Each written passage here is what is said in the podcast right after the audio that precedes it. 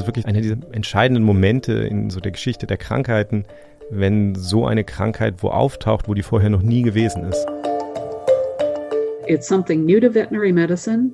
I think it's the same thing killing people, and no one will test my samples. 48 hours later, the diagnosis changed to West Nile virus, a virus never before seen in the Western Hemisphere.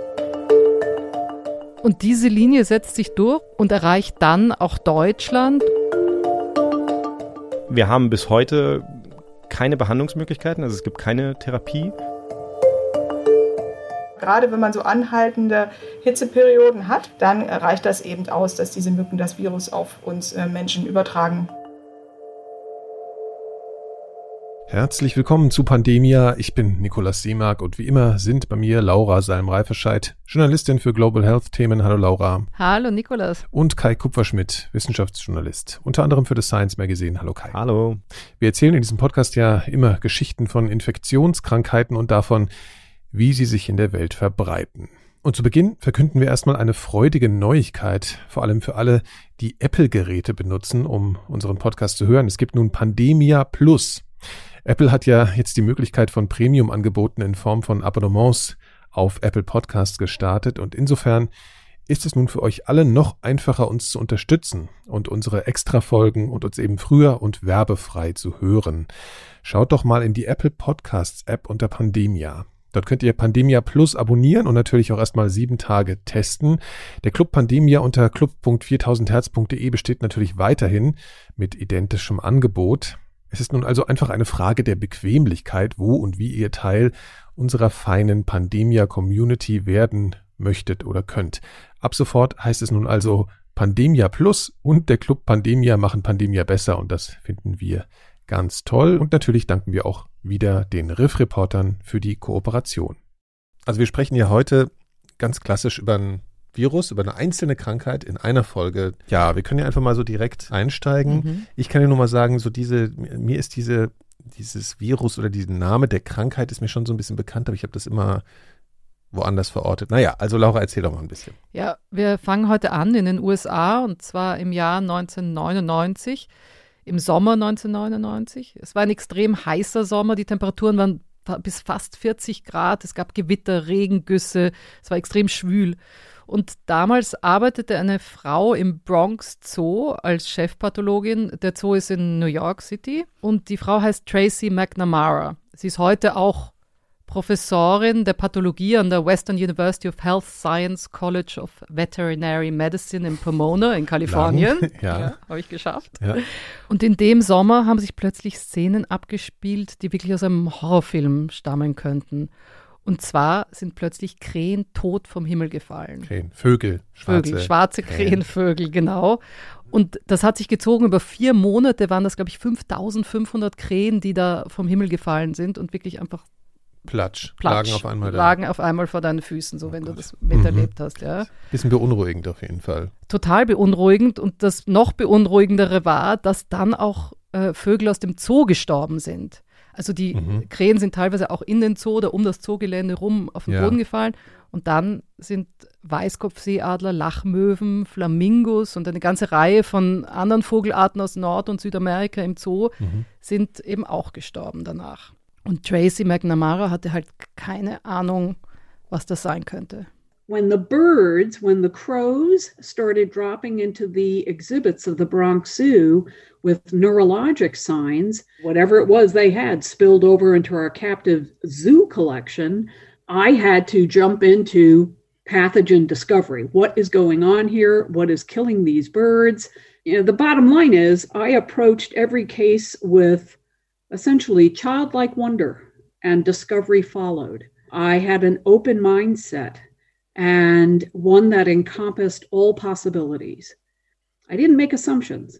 Tracy wollte halt herausfinden, was das war. Sie war sich ziemlich sicher, das ist irgendwas, was von diesen Krähen auf die Zootiere übergesprungen ist. Und sie hat auch erkannt, dass das irgendwas Neurologisches war. When the birds presented with encephalitis, and they had truly distinctive lesions at necropsy, but nonetheless, I had to rule out what might be causing encephalitis in the birds. In the United States, there were only three viruses known to cause encephalitis in birds exotic Newcastle disease, highly pathogenic avian influenza, and eastern equine encephalitis. Sie hat halt bei der Autopsie entdeckt, dass da eindeutig Verletzungen am Hirn waren und deswegen hat sie geschlossen, dass das eine Enzephalitis sein muss, also eine Gehirnentzündung. Ist eine Hirnentzündung, ja. Genau. Mhm. Okay. Und sie sagt, okay, Hirnentzündung in den USA, da gibt es eigentlich nur drei Ursachen dafür, also drei Krankheiten, die das auslösen könnten in, in Vögeln. Das war die Newcastle-Krankheit, die Vogelgrippe oder die östliche Pferdencephalomyelitis. Okay, alles klar. Kai? ja, genau, Pferdencephalomyelitis. Genau. Auch noch ganz nie mit Wort. zu tun gehabt, ja. Und auf jeden Fall musste sie irgendwie ausschließen, welche der drei Krankheiten es nicht sein könnte oder welche es sein konnte. Und sie mhm. hatten einen großen Vorteil, denn es gab im Zoo ein Streichelzoo mit Hühnern. Ist die ja Hühner, schön eigentlich. Also finde ich persönlich schön. Genau, aber die Hühner waren eben gar nicht betroffen. Also da sind keine Hühner gestorben. Mhm. Also hat sie ausschließen können, okay, dann kann es nicht die Newcastle-Krankheit sein oder die Vogelgrippe sein, denn das hätte den Hühnern geschadet. Das geht, also die ah, okay. Hühner sind da sehr anfällig drauf. Okay, ich habe noch mal eine ganz kurze Zwischenfrage. Mhm. Hühner streicheln, das stelle ich mir schwierig vor. Ja, also ich glaube, es war so, so eine Art, äh, da kann man rein. Naja, man kann Hühner auch streicheln. Ich habe Hühner schon gestreichelt. Ja, wirklich? Mhm. Ach so. Na gut. Ja. Okay, also die Hühner waren nicht betroffen, deswegen konnte sie diese Krankheiten ausschließen. Genau, die ein, äh, zwei Krankheiten. Dann gab es aber ja. noch diese östliche Pferdeenzephal. Ich werde es nicht schaffen. Ja. EEE. Ah, kann ah, e, auch. Ja, okay, gut, ja. Mhm. Ja, also die Eastern Equine Encephalitis. Ja. Pferdeencephalomyelitis. Genau. Ja. Und dann war es auch so, dass es im Zoo Emus gab. Und Tracy wusste aus der Fachliteratur, dass Emus extrem, also dass diese östliche Pferdeencephalomyelitis extrem tödlich für Emus, Emus. ist. Ah, ja, okay. Emus sind ja diese auf zwei Beinen laufenden, die so ein bisschen wie Strauße sind. Nur ein bisschen genau, kleiner, ne? genau. Mhm. Und die Emus im Bronx Zoo waren gesund. Also ja. waren eigentlich alle drei möglichen Krankheiten, hatte sie damit ausgeschlossen. Mhm. Und dann hat sie gesagt, na, vielleicht ist es irgendwas komplett Neues. So I was like, well, mm, I'm kind of out of possibilities here, of known possibilities. And I, um, you know, was scratching my head for, you know, what is this? And I do think it's something new. That coincided with the New York City Department of Health announcing that people were dying of an unusual form of encephalitis. And I was like, ding, ding, ding, ding, ding. And you know red flags went up and i could not help but think that the temporal and spatial relationship between the two outbreaks was too compelling to ignore Sie hat also keine Ahnung gehabt, was es sein könnte, aber es gab einen komischen Zusammenhang, beziehungsweise gab es einen räumlichen und, und zeitlichen Zusammenhang. In New York City gab es Leute, die plötzlich in Krankenhäusern an Enzephalitis erkrankt sind, an einer komischen, ungewöhnlichen Form der Enzephalitis. Mhm. Sie hat sich gedacht, aha, vielleicht hängt das zusammen. Also sie ja. hat wirklich so, ja. da muss doch irgendwas sein. Mhm. Ja, und da kommen wir ähm, zu einer zu einer anderen Frau, nämlich äh, Christy Murray, die interessanterweise auch Veterinärmedizin studiert hat. Die erforscht heute in, in Houston an der Uni Tropenkrankheiten und die war damals, 1999 in dem Sommer, hat sie gearbeitet beim CDC, also bei den Centers for Disease Control, der Seuchenschutzbehörde der USA. Und das CDC sitzt in, in Atlanta. Und da kam sie halt einen Montagmorgen ins Büro und dann kam ein Anruf aus New York. I was an epidemic intelligence service officer. And in 1999, we got a call. I remember it was a Monday morning from the New York City Health Department that they had an outbreak of unexplained encephalitis. And so I was the one who was chosen to fly up there. So I was the first EIS officer from Atlanta to hit the ground when it was still unknown. So I got to be there from the very beginning, which was really exciting and you know a little daunting as well. Christy Murray hat damals ähm, beim CDC in einer Abteilung gearbeitet, die eigentlich ähm, für Bioterrorismus zuständig war. Bioterrorismus. Genau, das war damals relativ neu gegründet. Das war 99, war so eine Zeit, wo das ein großes Thema war. Reden wir bestimmt auch nochmal irgendwann drüber, weil es war kurz vorher dieses Buch rausgekommen von einem Menschen, der im Biowaffenprogramm Russlands gearbeitet hatte. Und es gab viel Diskussionen darüber, was es da an Gefahren gab. Und mhm. das CDC hatte eben diese Bioterrorismusgruppe, wo sie gearbeitet hat. Und jetzt war in diesem Anruf aus New York, wurde quasi klar, okay, ähm, da sterben Menschen an einer unklaren Hirnentzündung. Und weil es auch New York war und weil natürlich New York als durchaus als Ziel von Bioterrorismus naheliegend war und weil nicht ganz klar war, was denn jetzt der Erreger ist, entschied sich das CDC dann eben Christy Murray dahin zu schicken, um, um das zu untersuchen. Unter dem Verdacht, es könnte vielleicht sowas sein. Also eine der ersten Gedanken, die die hatten, war, dass es äh, Botulinus-Toxin sein könnte. Mhm. Also das, was man sich so als Botox zur, unter die Haut spritzt. Unter die Haut spritzt, genau, aber was halt ein sehr gefährliches Toxin ist. Und das war so eine, ein früher Gedanke einfach. Und sie ist dann halt von Atlanta nach New York geflogen und hat dann angefangen, indem sie im Grunde genommen da sich zuerst mal auch die Patienten angeguckt hat und deren Geschichten. We looked at the cases. They were um, primarily older individuals.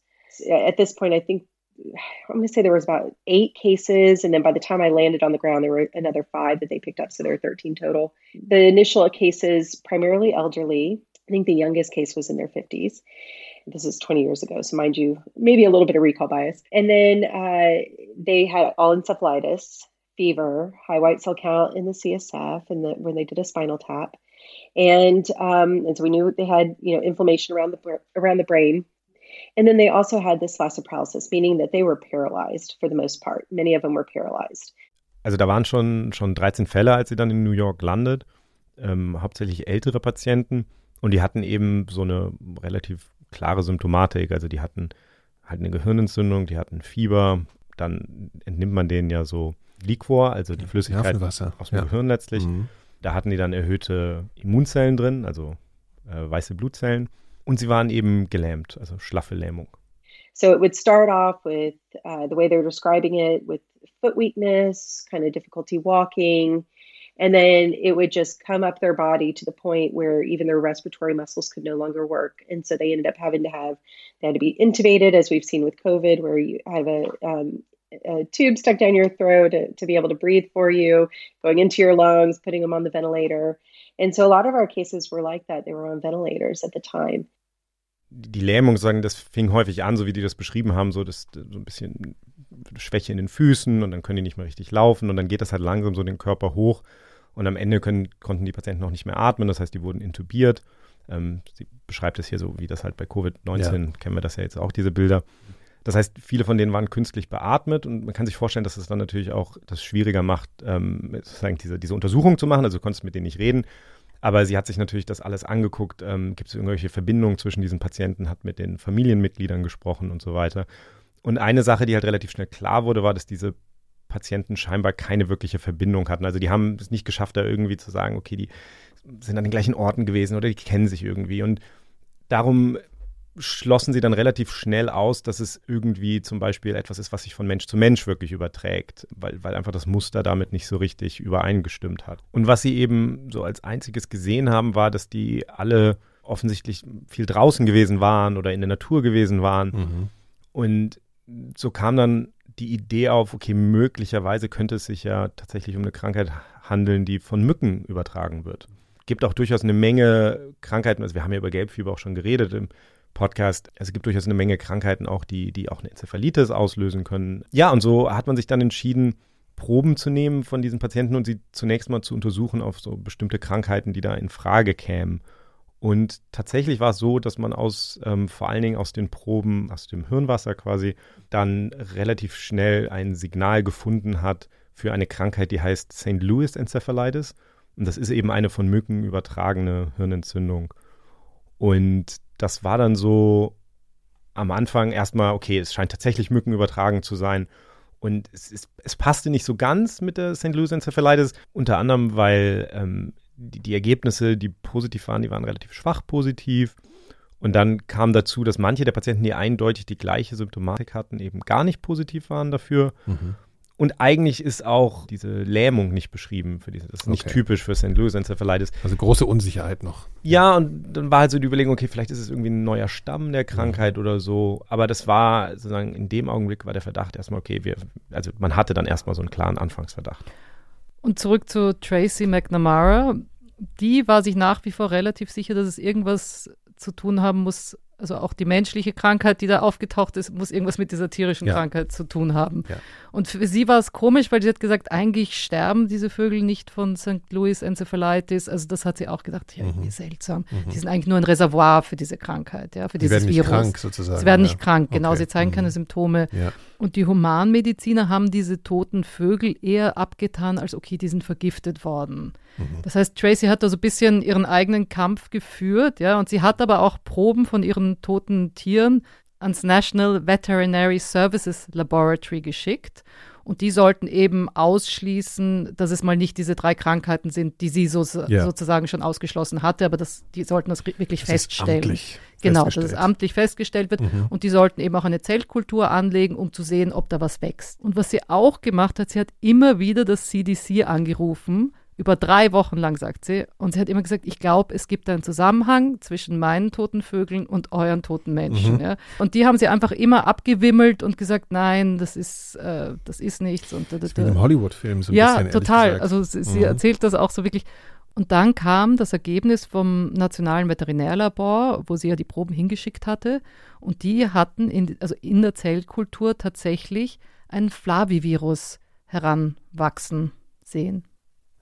Ein Flavi-Virus, das äh, sagt mir jetzt natürlich nichts, beziehungsweise ich habe es schon mal gehört. Das sollte dir, das ja, sollte ja, dir doch was sagen. Ich wollte auch gerade sagen, ich habe das schon mal gehört, aber erklär wir haben, mal Kai. Äh, wir haben noch in der Gelbfieberfolge haben wir darüber mal gesprochen. Also Flavus äh, bedeutet gelb ja. ähm, und, und diese sozusagen diese, das ist eine Gruppe von Viren, die benannt ist nach dem berühmtesten Vertreter, dem Gelbfiebervirus letztlich. Und ähm, das sind eine ganze Reihe von, von Viren, die vor allem übertragen werden von Mücken oder auch von, von Zecken. Also da gehört zum Beispiel äh, Denguefieber oder Zika zu, wie gesagt, Gelbfieber, mhm. aber auch die Frühsommer-Meningoenzephalitis, was viele hier kennen, weil es von Zecken übertragbar ist. Genau, also da sind eine ganze Reihe von Erkrankungen, die sehr wichtig sind ähm, in der menschlichen Medizin, sind da sind dabei. Mhm. Genau. Okay, und das war darin in der Probe zu erkennen. Das heißt, genau, das war zu erkennen. Sie hat sich also, so ein bisschen bestätigt gefühlt, dass da irgendwas ist. So. Genau. Mhm. Und dann hat sie gesagt, okay, dann hat sie wieder das CDC angerufen und gesagt, könnte bitte diese Proben vergleichen, diese Menschproben und diese Tierproben. Mhm. Ja, da ist, ich bin mir sicher, das ist irgendetwas, das mhm. ist das Gleiche. Ja? Mhm. Und die CDC hat anscheinend zu ihr gesagt, nein, das ist offensichtlich im Veterinärlabor, da ist irgendwas verunreinigt worden und das, das kann nicht sein. Auf jeden Fall war sie dann einfach zu blöd und sie hat die Army angerufen. And at that point, I threw up my hands. This is this has been going on for three weeks. I'm I'm talking to the wrong people. I'm making, I'm not making any headway here. And as a pathologist, I knew that the Department of Defense had veterinary pathologists that worked on high level threat agents at the U.S. Army Medical Research Institute in, in Infectious Diseases at Fort Detrick. I picked up the phone. Uh, this I don't know that this would ever happen today. I got through to Fort Detrick. I asked to speak with the head of virology, Dr. Jonathan Smith, brilliant man. And I just said three short sentences. I said, It's something new to veterinary medicine. I think it's the same thing killing people, and no one will test my samples. His immediate response was, Send us those samples on dry ice tonight. 48 hours later, the diagnosis of St. Louis encephalitis changed to West Nile virus, a virus never before seen in the Western Hemisphere. So, also sie hat einfach gesagt, okay, ich komme hier nicht weiter. Sie wusste, okay, im Defense-Ministerium, also im Department of Defense, die haben eine Abteilung, weil es gibt ja auch diese biologischen ähm, Gefahren eben ja. und da untersuchen sie sowas. Ja. Sie hat das Telefonhörer genommen, hat angerufen beim US Army Medical Research Institute und hat sich durchstellen lassen zum Chef-Virologen. Äh, und der ist drangegangen und sie sagt, das würde heute gar nicht mehr gehen, ja, dass ja. der einfach ans Telefon ja. geht. Und sie hat gesagt, okay, hier, die wollen meine Samples nicht, meine Proben nicht testen. Ähm, er hat gesagt, okay, schick mir die Proben auf Trockeneis heute Nacht. Und 48 Stunden später war die Diagnose St. Louis Enzephalitis widerlegt und es war etwas ganz was Neues. Und zwar Westnil-Virus, ein Virus, den es vorher nie in der westlichen Hemisphäre gegeben hat. Ja, das äh, hat sich ja die, ihre Beharrlichkeit erstmal gelohnt, ne? Und aber jetzt müssen wir natürlich mal rausfinden, was bedeutet denn das eigentlich, Westnil-Virus? Hat man natürlich schon mal gehört, aber was ist es? Ja, das Westnil-Virus ist eben eines dieser Viren der Gruppe der Flaviviren und es ist tatsächlich auch so entdeckt worden. Also es gab ganz interessante Untersuchungen in den 30er Jahren. Da hatte man festgestellt, dass es in einem relativ großen Bereich in, in Afrika, dass die Menschen dort äh, mit, mit Gelbfiebervirus schon in Kontakt gewesen waren. Mhm. Und dann gab es aber, so schien es zumindest, in Uganda gab es das scheinbar nicht. Und dann haben, sind ein paar Forscher in, Ende der 30er Jahre dahingegangen und haben im Grunde genommen gezielt gesucht nach Gelbfieberähnlichen Erkrankungen oder nach Gelbfieber Und die haben. Weil sie dann äh, weil sie vermutet haben, da ist eine andere Krankheit, die diese Resistenz äh, ausbildet gegen Gelbfieber. Nee, die wollten erstmal einfach nur rausfinden, okay, ist das jetzt wirklich ein Gebiet, wo es kein Gelbfieber gibt Okay. oder so Okay. und, und haben im Dezember 1937 eine, eine Frau gesehen, das war eine 37 Jahre alte Frau, die mit bestimmten Beschwerden kam und dann haben sie eben eine Blutprobe von ihr genommen und wie sich dann später herausstellte, die Frau hatte Fieber und die haben eben in den Proben von dieser Frau dann ein, ein Flavivirus gefunden. Das ist ganz interessant, weil das eben im Dezember 1937 die Probe genommen wurde und das Paper kommt dann raus, muss ich selber nachgucken, im Juni 1940. Und wenn man das Paper liest, ist ganz interessant. Die haben eben das Blut, was ihr abgenommen wurde, etwas von dem Serum haben sie dann Mäusen ins Gehirn injiziert. Und von den zehn Mäusen, die sie damit injiziert haben, hat nur eine überlebt. Und das war eben für die interessant. Also da schien etwas drin zu sein in den, in den Proben. Also sie sind krank geworden, auch die Mäuse. Genau, die Mäuse sind krank geworden. Und in dem Paper ist es, wenn man sich diese Originalpaper durchliest, ist es ganz interessant. Sie schreiben dann, The woman was not seen again until three months later when another specimen of her blood was taken. At this time, she denied that she had been ill at or near the time she was seen in December. She was not altogether cooperative and it is possible that she withheld pertinent facts. Also sie schreiben, es spricht so eine gewisse Herablassung gegenüber Ja, diesen ja. dieser Probanden ja letztlich. Also die haben sie halt drei Monate später nochmal gesehen, haben nochmal Blut abgenommen und sagen, sie hätte dann behauptet, sie sei gar nicht krank gewesen, drei Monate vorher. Also es ist alles so ein bisschen unklar, aber sie haben eben diese Probe und stellen dann nachher fest, dass da ein, ein Virus drin ist und das nennen sie dann eben nach diesem Distrikt, wo die Frau gelebt hat, West-Nil-Virus. Das schlummert dann so ein bisschen in der, in der wissenschaftlichen Literatur, das taucht im Grunde genommen lange nicht auf. Es gibt dann in den 50ern ein paar Ausbrüche, wo man das West-Nil-Virus feststellt. Später gibt es, äh, also so gerade so im, in, in der Region im Nahen Osten. Aber im Grunde genommen führt es nicht zu schweren Erkrankungen. So bleibt das dann über Jahrzehnte. Also es gibt immer mal wieder so kleinere Ausbrüche, aber, aber es scheint nicht besonders gefährlich zu sein. Und dann so Mitte der 90er scheint sich etwas zu ändern, so im klinischen Spektrum auch von, von West-Nil-Virus. Da kommt es dann zu größeren Ausbrüchen, unter anderem in Rumänien. Und da scheinen mehr Menschen dann diese schwere Symptomatik wirklich zu haben, wo das Gehirn in Mitleidenschaft Mhm, gezogen mhm. wird. Deswegen war so Mitte der 90er, war das wieder ein Begriff, haben Menschen darüber nachgedacht und trotzdem kam es eben als ein Schock, dass diese Krankheit 1999 dann jetzt in New York auftaucht. Auch einfach, man muss sich das klar machen, das ist wirklich so eines dieser, einer dieser wirklich ähm, entscheidenden Momente in so der Geschichte der Krankheiten, wenn so eine Krankheit wo auftaucht, wo die vorher noch nie gewesen ist. Mhm. Also in Mhm. den Amerikas, Mhm. äh, auf dem amerikanischen Kontinent, hatte es die halt davor nicht gegeben. Mhm. Und war zu dem Zeitpunkt dann eigentlich schon klar, dass dieses Virus mit äh, über Mücken übertragen wird? Das hat man gewusst, dass Okay. das von Mücken Okay, übertragen gut. wird. Also man hat das war dann in dem Moment, wo man gemerkt hat, okay, das ist West-Nil in New York, hat man gewusst, okay, es liegt auch an den Mücken. Genau, und man wusste auch, dass das West-Nil-Virus vor allen Dingen in Vögeln vorkommt. Also es ist so, dass die Krankheit im Grunde genommen von Mücken auf Vögel übertragen wird und, und dann quasi die Mücken sie wieder aufnehmen können. Mhm. Aber eigentlich ist das der Zyklus. Es sind Mücken und Vögel. Und Mhm. der Mensch ist im Grunde genommen eine, eine, Sackgasse. Eine Sackgasse bedeutet, dass es sich von da aus nicht wieder hin zu Vögeln oder zu Menschen überträgt? Das ist so ein bisschen, also es ist so ein bisschen die Diskussion, ob zumindest Menschen, die zum Beispiel ein schlechtes Immunsystem haben, also es Mhm. gibt die Möglichkeit, dass die eine sehr hohe Viruslast haben und möglicherweise, wenn die von einer Mücke gestochen werden, dass die Mücke das dann doch wieder aufnehmen kann. Aber im Grunde genommen, Mhm. klassisch betrachtet, ist es so, Vögel haben das und es gibt eben Mücken, die Vögel und Menschen stechen und dann kommt es eben mal zu der vor, Übertragung. dass ja. dann der Mensch diese Krankheit Okay. kriegt, ja. Gut, also dann sind wir ja an einem Punkt, wo das alles relativ viel Sinn macht, was da für Phänomene in New York stattfinden. Genau, aber es war halt so, äh, dass erstmal noch gesagt werden musste, okay, die Menschen, die haben das auch. Also das wurde ja dann umgedacht natürlich. Ja. Es war eben nicht mehr, auch bei den Menschen nicht mehr St. Louis Enzephalitis, sondern West-Nil-Virus. Also es wurde jetzt mal realisiert, dass das irgendwie so ist, dass Menschen und Tiere da dasselbe haben. Genau, die haben ja dann die Proben auch analysiert und so weiter, genau. aber das war dann auch eindeutig Mhm. festgelegt, ja, Mhm. festgestellt.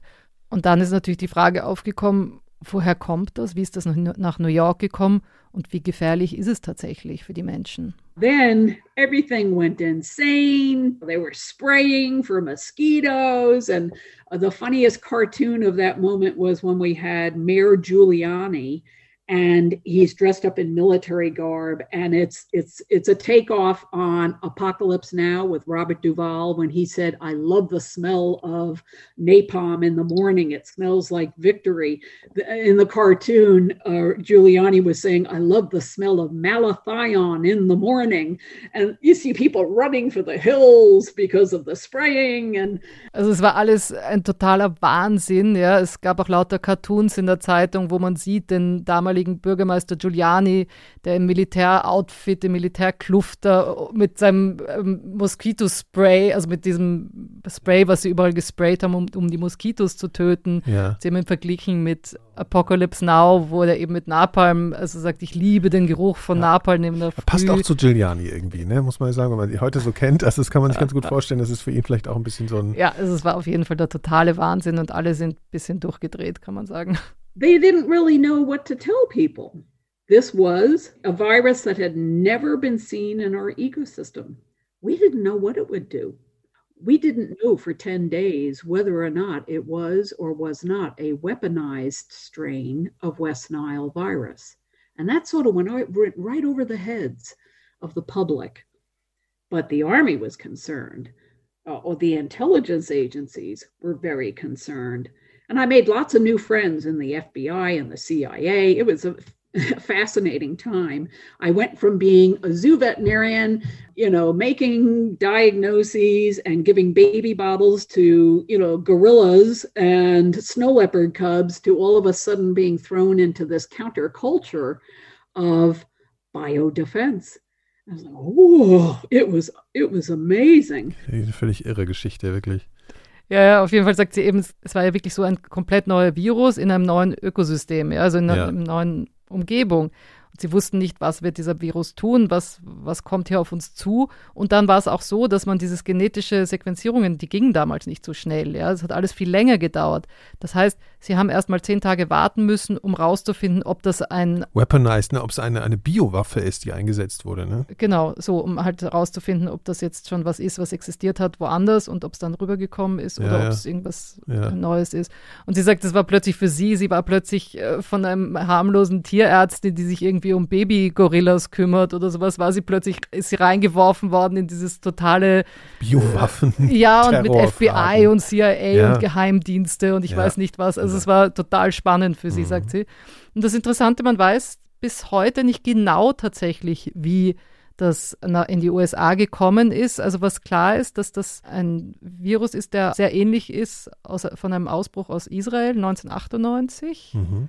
Das, da wird es schon irgendwie hergekommen sein, aber es gab eben die verschiedensten Theorien. Einmal war es so, dass man gedacht hat, okay, vielleicht kam das durch Tierschmuggel aus dem Nahen Osten, wurden Tiere geschmuggelt äh, ja, in die USA. Also Vögel dann, rübergebracht hat, wurden die von Mücken gestochen und so hat sich das weiter verbreitet. Genau, oder war es einfach Einfuhr von infizierten Moskitos durch Schiffs- oder Flugzeugladungen. Und Christy Murray hat auch gesagt, ähm, die ersten menschlichen Fälle sind in Queens aufgetreten und äh, das ist in der Nähe vom LaGuardia Airport, also von dem Flughafen da und da gibt es dann halt so eine so eine Anlage, wo, wo Tiere auch in Quarantäne gehalten werden. Also theoretisch natürlich auch möglich, dass da ein infiziertes Tier ist und dann irgendwie ja. von, einer, von ja. einer Mücke gestochen wird oder so. Also man, man, man hat es eben nicht, nicht ganz klar sagen können. Und im Grunde genommen war die größere Frage jetzt natürlich auch gar nicht, wo es herkam, sondern was jetzt passiert, ob es, ob es bleibt oder ob es ähm, wieder verschwindet. Mhm. Das hat die Forscher natürlich sehr beschäftigt. In diesem ersten Ausbruch in den USA sind sieben Menschen gestorben. Das ist natürlich tragisch, aber es ist natürlich ja. ähm, potenziell ein viel größeres Problem, wenn sich das weiter ausbreitet und, und dort bleibt. Und das ist die Frage, die, die Christy Murray am CDC eben am meisten beschäftigt hat. No, at the time we were that was our big question, you know, is it going to stay or is it, you know, going to become cold enough to the point where we're not going to see it, it's going to disappear. And, you know, one thing is that we knew with birds being a reservoir, that's always that's always hard. Anytime it's a zoonotic reservoir, trying to control an infection like that is is almost impossible. The big question we had was okay, if it ends up overwintering, which we found out pretty quickly that first year that it did overwinter, there's plenty of places in New York for mosquitoes to go down underground and hide, um, subways and sewer systems and other things. Es ist eben relativ schwer, eine Krankheit, die so ein Reservoir hat im, im Tierreich, dann wieder loszuwerden. Und mhm. es sind gar nicht so sehr die Vögel, also die Vögel haben das Virus für eine gewisse Weile, aber, aber nicht so lang, sondern es sind eher die Mücken tatsächlich. Und es hat sich eben relativ schnell herausgestellt, dass diese Mücken ganz gut überwintern können. Das ist die normale Hausmücke, Culex pipiens. Mein Erzfeind. Ja, ganz genau. Und da gibt es eben, sagt sie, in New York eine Menge Orte, wo die eben den Winter gut überstehen können. Also zum Beispiel in U-Bahn-Tunneln oder im, äh, in der mhm. Kanalisation. Damit war klar, okay, die Krankheit bleibt wahrscheinlich. Und dann war natürlich die nächste Frage, okay, wird sich weiter ausbreiten? aus dem Nordosten in andere Regionen der USA. Our big question was then, well, is it going to just stay in the Northeast? It's Culex pipiens.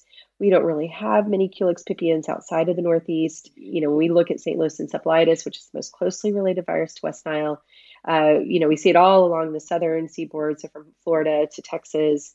And uh, it's Culex quinquefasciatus is the mosquito that spreads that one. And so we were like, well, could the virus adapt itself to Culex quinquefasciatus, or could it, you know, even make its way out west with Culex tarsalis? You know, there's different Culex species throughout the United States, and we didn't know how vector competence would work. You know, how well could these vectors actually spread the virus? Das heißt, bei der bei der Ausbreitung war jetzt natürlich die Frage, bleibt das Virus letztlich auf diese eine Mückenart beschränkt, also Culex pipiens, das ist die gemeine Stechmücke, oder gelingt es dem Virus eben, sich anzupassen, zum Beispiel an Culex quinquefasciatus. Das ist eine Mücke, die, die im Grunde genommen von Florida bis Texas ähm, mhm. verbreitet ist zum Beispiel.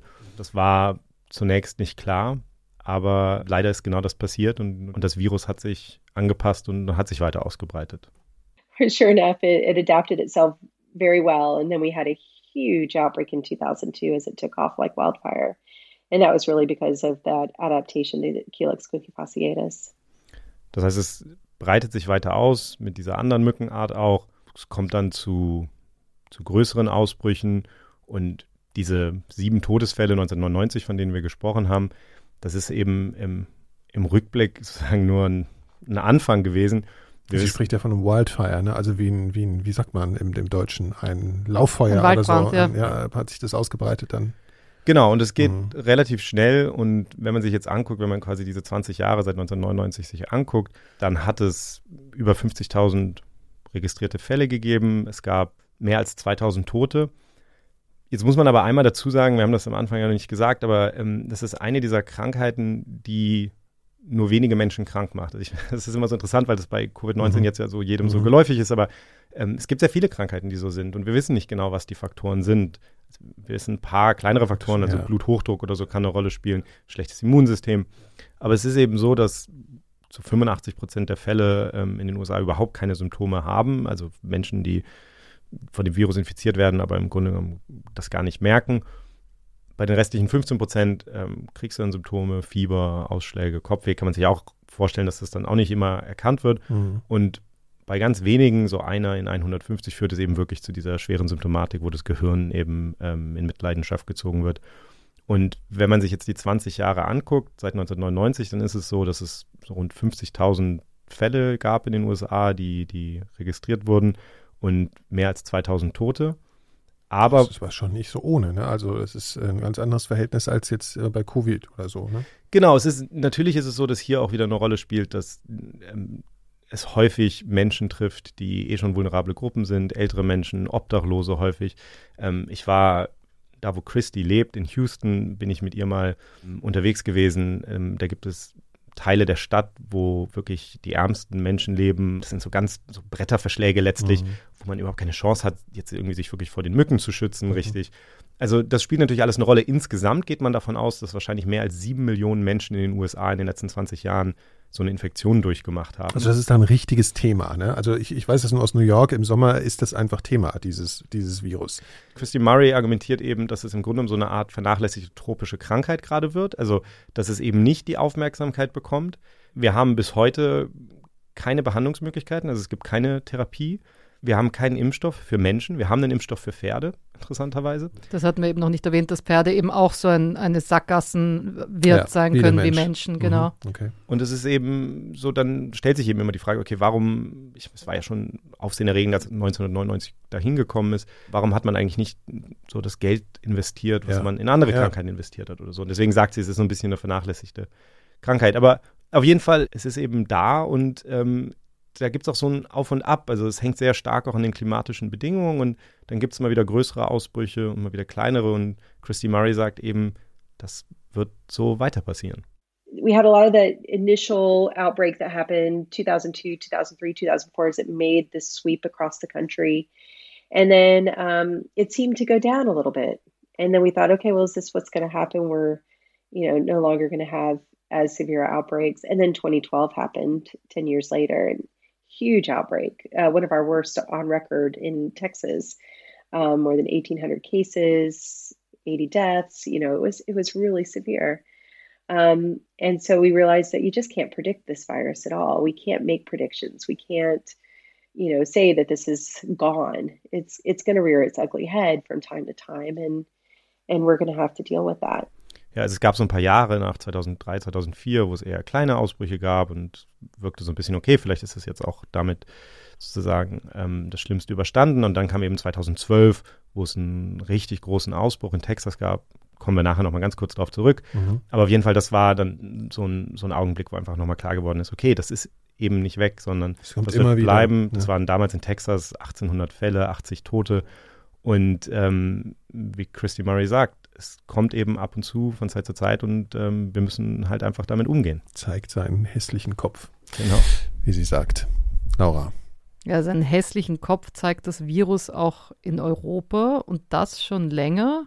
Also sogar schon vor den Ausbrüchen in USA gab es schon einzelne Fälle, vor allem in der Mittelmeerregion, mhm. Griechenland und so.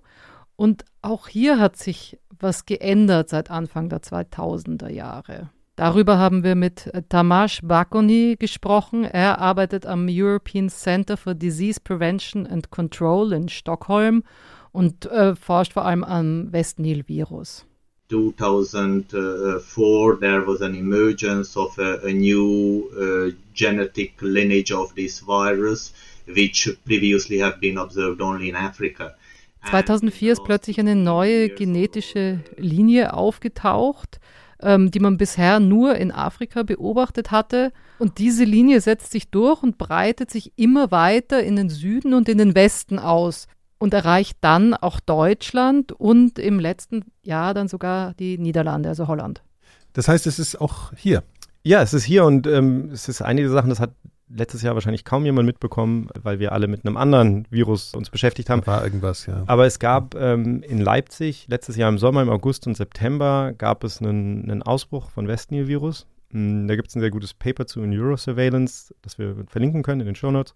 Geschrieben hat das unter anderem Corinna Peach, das ist eine Virologin in Leipzig. Und mit der habe ich darüber gesprochen, wie das sozusagen überhaupt erstmal aufgefallen ist. Also ich bin ja Virologin, das heißt, ich arbeite im Labor, ich bekomme sozusagen die Proben von den Patienten und ich ähm, bekomme Fragen von den äh, Klinikern auf den Stationen, die sozusagen nicht weiter wissen. Ja. Und in dem Zuge war es eben 2020 so, dass wir mehrere Patienten hatten auf den neurologischen Stationen, aber auch auf anderen Stationen, die so typische Zeichen für eine Hirnentzündung oder Hirnhautentzündung gezeigt haben, also Kopfschmerzen, Lichtscheu, ähm, Fieber durchaus auch mit dabei oder gegebenenfalls eben auch so neurologische Ausfallserscheinungen, also Einschränkungen in der Bewegung oder in der Wahrnehmung ganz vielfältig kann das Ganze sich abbilden. Und da gibt es äh, leider eben auch ganz viele verschiedene Erreger, die das auslösen können. Und dann gilt es immer einzugrenzen, was es tatsächlich sein könnte. Und da fängt man erstmal mit dem Häufigen natürlich an. Das war in dem Fall aber alles nicht zielführend. Und dann erweitert man langsam Stück für Stück das äh, Spektrum dessen, was man ähm, sucht. Und man versucht natürlich, ähnlich wie das, was wir vorhin in New York beschrieben haben, äh, man muss jetzt natürlich herausfinden bei den Patienten, wo sind die gewesen, wann sind die da gewesen, ähm, wann haben die Symptome angefangen, all diese Dinge. Das muss man alles ganz genau erfragen. Das machen dann die Kollegen auf den Stationen dann auch. Und wir geben denen so ein bisschen Tipps, was sie mal noch nachfragen könnten. Und so war es dann eben auch, dass es einzelne Patienten gab, bei denen äh, die zum Teil gar nicht mehr ansprechbar war, aber bei denen eben auffiel, dass sie äh, zum Beispiel Mückenstiche hatten an den Unterschenkeln. Ja? Oder dass eben gesagt wurde, wir waren in der Kleingartenanlage und klar, da gibt es immer auch viele Mücken. Ja? Und ähm, so verdichtet sich dann quasi das Netz. Und wir haben dann eben noch entsprechende Bestätigungsdiagnostik gemacht und hatten dann die ersten gesicherten Fälle. Und das nimmt man dann natürlich zum Anlass, die anderen Patienten, die zeitgleich hier am Haus behandelt werden mit ähnlichen Symptomen, dann mit einzuschließen in diese Suche nach genau dann speziell diesem Erreger, was dann schon ein bisschen einfacher ist. Das heißt, die bestätigen dann die Diagnose, es ist tatsächlich West Nile Virus.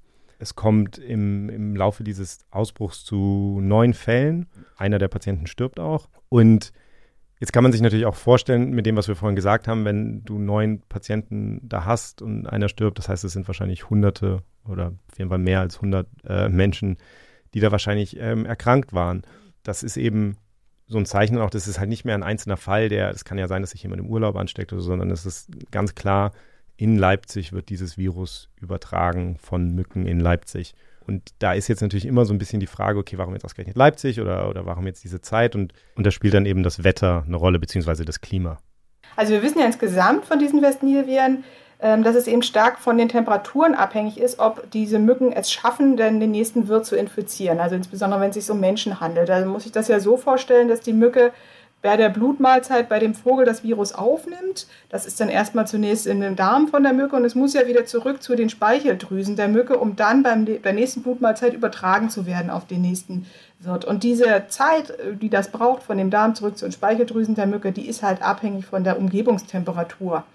Und ähm, aufgrund dessen ähm, sehen wir eben diese Infektionen dann, wenn es warm ist. Und das ist eben in den warmen Sommermonaten äh, durchaus möglich in Deutschland. Es ist vielleicht nicht in jedem Sommer möglich, aber gerade wenn man so anhaltende Hitzeperioden hat, wie wir das auch hatten im vergangenen August, dann reicht das eben aus, dass diese Mücken das Virus auf uns äh, Menschen übertragen können. Das heißt, in mancher Hinsicht, wir haben ja vorhin beschrieben, den heißen Sommer 1999 in New York, Jetzt reden wir über einen heißen Sommer 2020 in Leipzig. Das heißt, das sind natürlich Parallelen. Also man kann sich das schon so vorstellen, dass wir hier in gewisser Weise ähm, so einen ähnlichen Moment erleben. Und die Frage, die ich hier natürlich dann auch gestellt habe, ist, okay, ähm, was heißt das? Also würden wir jetzt davon ausgehen, dass sich das dann auch entsprechend ausbreitet hier, wie wir das ja vorhin beschrieben haben in den USA? Also es ist eben nicht mehr wie eingangs hier nur lokal um Leipzig herum, sondern es ist jetzt ja auch in Thüringen gab es erste Nachweise, Brandenburg, äh, Sachsen-Anhalt, auch bis in Berlin rein. Also von Jahr zu Jahr nehmen die Regionen zu, in denen dann vereinzelt dieses Virus nachgewiesen äh, wird. Und äh, das spricht schon dafür, dass das Virus sich eben etabliert, so wie wir das auch gesehen haben in den USA und dass wir damit rechnen müssen, dass wenn wieder eine günstige Gelegenheit ist, also die klimatischen Bedingungen wieder günstig sind für das Virus in der Mücke, dass wir dann auch durchaus hohe Fallzahlen sehen werden weil eben die Population der Menschen, die Bevölkerung hier ähm, ja vorher keinen Kontakt hatte mit dem Virus und somit im Grunde genommen fast jeder empfänglich ist dafür. Ja, und das ist die Phase, in der wir uns jetzt eben befinden. Also wir sind ja jetzt in den Sommermonaten. Das ECDC, also das hat auch Tamas Bakoni gesagt, die fangen eben an mit ihrer Überwachung so im, jetzt im Juni. Und da sind normalerweise noch nicht die ersten Fälle zu erwarten, aber die fangen eben frühzeitig an, um sicher zu gehen. Und dann ist halt die Frage, was, was Juli, August passiert wir hatten jetzt relativ kalte Monate dieses Jahr. Das heißt, es gibt auch die Spekulation, okay, möglicherweise ähm, wird es nicht so schlimm dieses Jahr. Andererseits kann es natürlich auch sein, wenn die nächsten Wochen sehr heiß sind, dass es eben doch wieder einen größeren Ausbruch gibt. Das heißt, das ist etwas, was, wo Forscher jetzt quasi dran sind. Und es geht natürlich darum, in solchen Situationen dann auch, musst du natürlich auch Ärzte darauf vorbereiten. Also die müssen wissen, dass nämlich genau, dass ja. genau das nicht passiert, was wir vorhin gesagt haben, zum Beispiel in den USA oder so, dass man eben weiß, okay, wenn ich eine bestimmte Symptomatik sehe bei Patienten, dann muss ich auch Westnil-Virus inzwischen so in Betracht ziehen. Weil es einfach hier ist. Weil es hier ist und das andere, was eine Rolle spielt, und das sagt auch das ECDC, ist, wenn einmal klar ist, dass etwas in einer bestimmten Region da ist, dann muss man zum Beispiel auch anfangen, in diesen Regionen das Blut zu untersuchen, weil wir wissen inzwischen, dass das Virus auch zum Beispiel durch, ähm, durch Blutkonserven übertragen werden kann. Das heißt, das hat schon ähm, Auswirkungen, das hat schon bestimmte Konsequenzen, die man dann äh, eben in Betracht ziehen muss. Und natürlich, wenn wir jetzt die ganze Zeit sagen, heiße Sommermonate und Wetter, kann man sich schon denken, natürlich äh, spielt der Klimawandel da vermutlich ja. auch eine Rolle. Da habe ich eben mit Christy Murray drüber geredet, weil sie ja in Texas sitzt und sagt, gerade Texas hat in den letzten Jahren da sehr große Veränderungen erlebt und sie glaubt, dass das ein entscheidender Faktor ist eben dafür, dass das da so viel auftritt. You know, I'm in Texas where I feel like we feel the brunt of the climate change crisis. The, you know, we're having flooding events constantly, whereas before we didn't. Um, as we saw with Hurricane Harvey and, and other flooded floods, we had the Memorial Day flood, tax day floods, all these floods that just weren't here before. Added to that, droughts, like this this kind of crazy back and forth between droughts or flooding, um, which we know is being driven by climate change. So when the 2012 outbreak happened, Um, we had just suffered the worst drought on record in the state of Texas. Ja, also sie geht nochmal zurück zu diesem Ausbruch 2012 in Texas, der so, so groß war und sagt, ähm, was sie eben erleben in Texas sehr stark in den letzten Jahren, ist dieses, dieses Hin und Her zwischen so Fluten. Ich meine, man kann sich wahrscheinlich erinnern an Hurricane Harvey vor kurzem und, äh, und dann auf der anderen Seite halt äh, wahnsinnige Dürreperioden, äh, Hitzeperioden und wo es sehr, sehr trocken wird. Und, und dieses Hin und Her, sagt sie, das hat eben diesen Ausbruch 2012 wahrscheinlich begünstigt. We had an incredibly mild winter it didn't get below freezing. We rarely get below freezing anymore. And then uh, we finally started to get some rain, but it wasn't, you know, massive amounts of rain where it could help flush the mosquitoes out. Instead, it was just enough to get them going again. And birds and mosquitoes both competing for the same water sources. And so you just kind of put up this microclimate, microenvironment for them to really propagate virus. And, and we felt like that was what was happening. Um, and why the 2012 outbreak was so bad was because of that drought. And we're going to start seeing more and more of this as time goes on, where we are going to have really severe droughts followed by floods. And so a lot of these types of diseases, especially mosquito borne diseases, are just going to be thriving in a lot of that. Was im Grunde passiert ist in dem Jahr, weil die hatten einen sehr, sehr milden Winter. Sie sagt ja auch, dass, dass sie sehr selten nur noch ähm, Temperaturen unter, unter Null haben dort. Und dann ist es eben sehr, sehr, sehr, sehr trocken und dann kommt ein bisschen Regen und der Gedanke ist, dass wenn ein bisschen Regen kommt, dann hast du halt einzelne Pfützen oder, oder, oder Wasserstellen und da treffen sich dann auch die Moskitos, weil die Moskitos ja im Wasser sich fortpflanzen, äh, beziehungsweise die Moskitolarven dort leben und die Vögel, äh, die Schön beim, am Tümpel zum Trinken. Genau. Ja. Und das kann eben sein, dass, dass mhm. diese Art von, das ist dann, also dass diese, im Grunde genommen, diese klimatischen Verhältnisse eben ein, die ökologisch dazu führen, dass dieses Virus sich besonders gut verbreiten kann. Und deswegen sagt sie, das hat möglicherweise 2012 diesen besonders schweren Ausbruch verursacht. Und es ist etwas, was wegen der Entwicklung in der Welt möglicherweise häufiger werden wird. Ähm, und dass wir gerade, was, was Infektionskrankheiten von Mücken angeht, eben uns stärker darauf einstellen müssen. Und, und das gilt eben auch für uns hier. Ja, und um darauf mal lustig zu reagieren, ich bin ja sowieso großer Mückenfeind, das ist ja schon bekannt für die Leute, die das jetzt schon länger hören, bin ich wahrscheinlich nicht so alleine damit. Das heißt, man muss seinen Mückenschutz im Zweifel jetzt auch hier äh, ähm, verstärken. Also bisher war das ja eher so ein Problem, eine Mischung aus Kosmetik und naja, ich will nicht, dass es juckt, aber jetzt kriegt es vielleicht auch irgendwie mittelfristig eine andere Bedeutung für uns hier, oder? Das ist eine Lehre aus, diesem aus, aus diesen Ausbrüchen. Ja, okay. Aber es gibt tatsächlich eine viel tiefer gehende, eine viel globalere und größere Lehre, die vor allem Tracy McNamara am Herzen liegt. Und zwar ist das dieser One Health Ansatz. Und zwar heißt das, die Zusammenarbeit zwischen Mensch und Tiermedizin und auch Landwirtschaft muss einfach viel, viel enger verbunden sein. Also man hat es ja richtig gemerkt, nicht? Tracy ja. hat da die ganze Zeit gekämpft, dass sie ernst genommen wird, ja, dass sie als Tierärztin ernst genommen wird. Also sonst hätte man das viel früher vielleicht reduzieren können, diesen Ausbruch. Ja. Und sie sagt das Gleiche, also wirklich seit 1999 in ihren Augen wurde nichts gelernt, ja, in diesem Aspekt. Sie sagt, genau die gleichen Fehler wurden mit SARS-CoV-2 wieder gemacht. Und sie erzählt immer eine Geschichte von einem Freund aus dem, ähm, jetzt wo sie lauter Freunde aus den verschiedensten Geheimdiensten hat, seit diesem Ausbruch in den USA, sagt sie, ein Freund aus dem, vom britischen Geheimdienst hat sie angerufen und hat gesagt, was ist los? Gibt es äh, Beobachtungen der, der Minks, also dieser ähm, Nerze? Weil die sind ja, die haben sich ja mit SARS-CoV-2 angesteckt, ja, ja, da gab es ja, ja, diese, diese, und der hat gefragt, bevor das war, hat er gesagt, gibt es denn irgendwie, werden die beobachtet, gibt es da mhm. Dinge? Und sie sagt, nein. I got a, a, a frantic uh, email from a friend in British intelligence saying, everyone wants to know what's going on with veterinary surveillance in mink. I'm like, well, this will be a short conversation because I'm pretty sure there isn't any. And that's what people aren't aware of. And that's what COVID is showing us. It's showing us all the gaps that it's 21 years after West Nile virus have still not been addressed. And it all goes back to that human centric approach.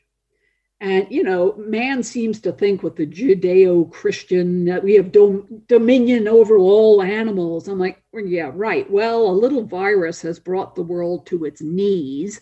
Maybe it's time to reassess where we stand in the food chain and look a little beyond humans and accept that we need to be looking at all species, that viruses can pop up eh, where you least expect it. Also im Grunde kritisiert sie sozusagen die Menschen, die glauben, sie sind allmächtig und, und stehen im Zentrum von allem. Und dadurch ist es wirklich so, dass wir einfach nicht checken, wenn solche Ausbrüche passieren, weil wir wirklich nur immer schauen, okay, wie geht es uns, ja, was ist denn gerade ja, los mit ja. uns? Mhm. Und sie nennt dann eben Beispiele, wo sie sagt zum Beispiel, ähm, es gab einen Affenpockenausbruch in den USA. Der wurde durch gambische Riesenratten aus Westafrika äh, in, die, in die USA eingeschleppt. Wurden, diese Riesenratten wurden in, Geschäften, in Tiergeschäften verkauft. Dort haben sie Präriehunde angesteckt und dann in ganz USA wurden diese Präriehunde verkauft und dann hat sich natürlich diese ähm, Affenpocken in ganz USA ausgebreitet. Ja. Sie sagt, das Einzige, wo sie sofort eine Reaktion bekommen, ist, wenn man bei Rindern Maul- und Klauenseuche meldet. Da wird dann reagiert sofort, weil das natürlich unsere, das unser Essen betrifft. Nicht? Also, ein ökonomischer Faktor. Halt genau, es ist ein ökonomischer Faktor, ja. Aber sie sagt halt, es ist wahnsinnig wichtig, man könnte ja diese auch Haustiere vor allem, mit denen wir ja sehr nah zusammenleben, Katzen, Hunde und Präriehunde und so weiter. Sie sagt, das könnte man ja als Frühwarnsystem nutzen. Ja? Also das hätte man ja auch schon bei Westnil, hätte man ja schon viel früher ja. ähm, reagieren können. And yet they're left out of the surveillance paradigm. And as a result of that, what the public doesn't seem to realize is we use people as sentinels. We use taxpayers as sentinels. We do not find emerging pandemic threats until we have sick people in hospitals or bodies in the morgue. Ja, es sind die Menschen, die das Frühwarnsystem sind. Man findet neue Ausbrüche meistens eben erst, wenn die Leute krank im Spital liegen oder die Körper, die Toten im, im Leichenhaus liegen. Ja?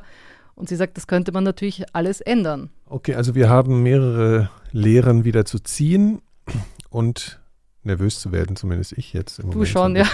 Also erstens liegt mein Hund neben mir, zweitens äh, habe ich sowieso ein Problem mit Mücken.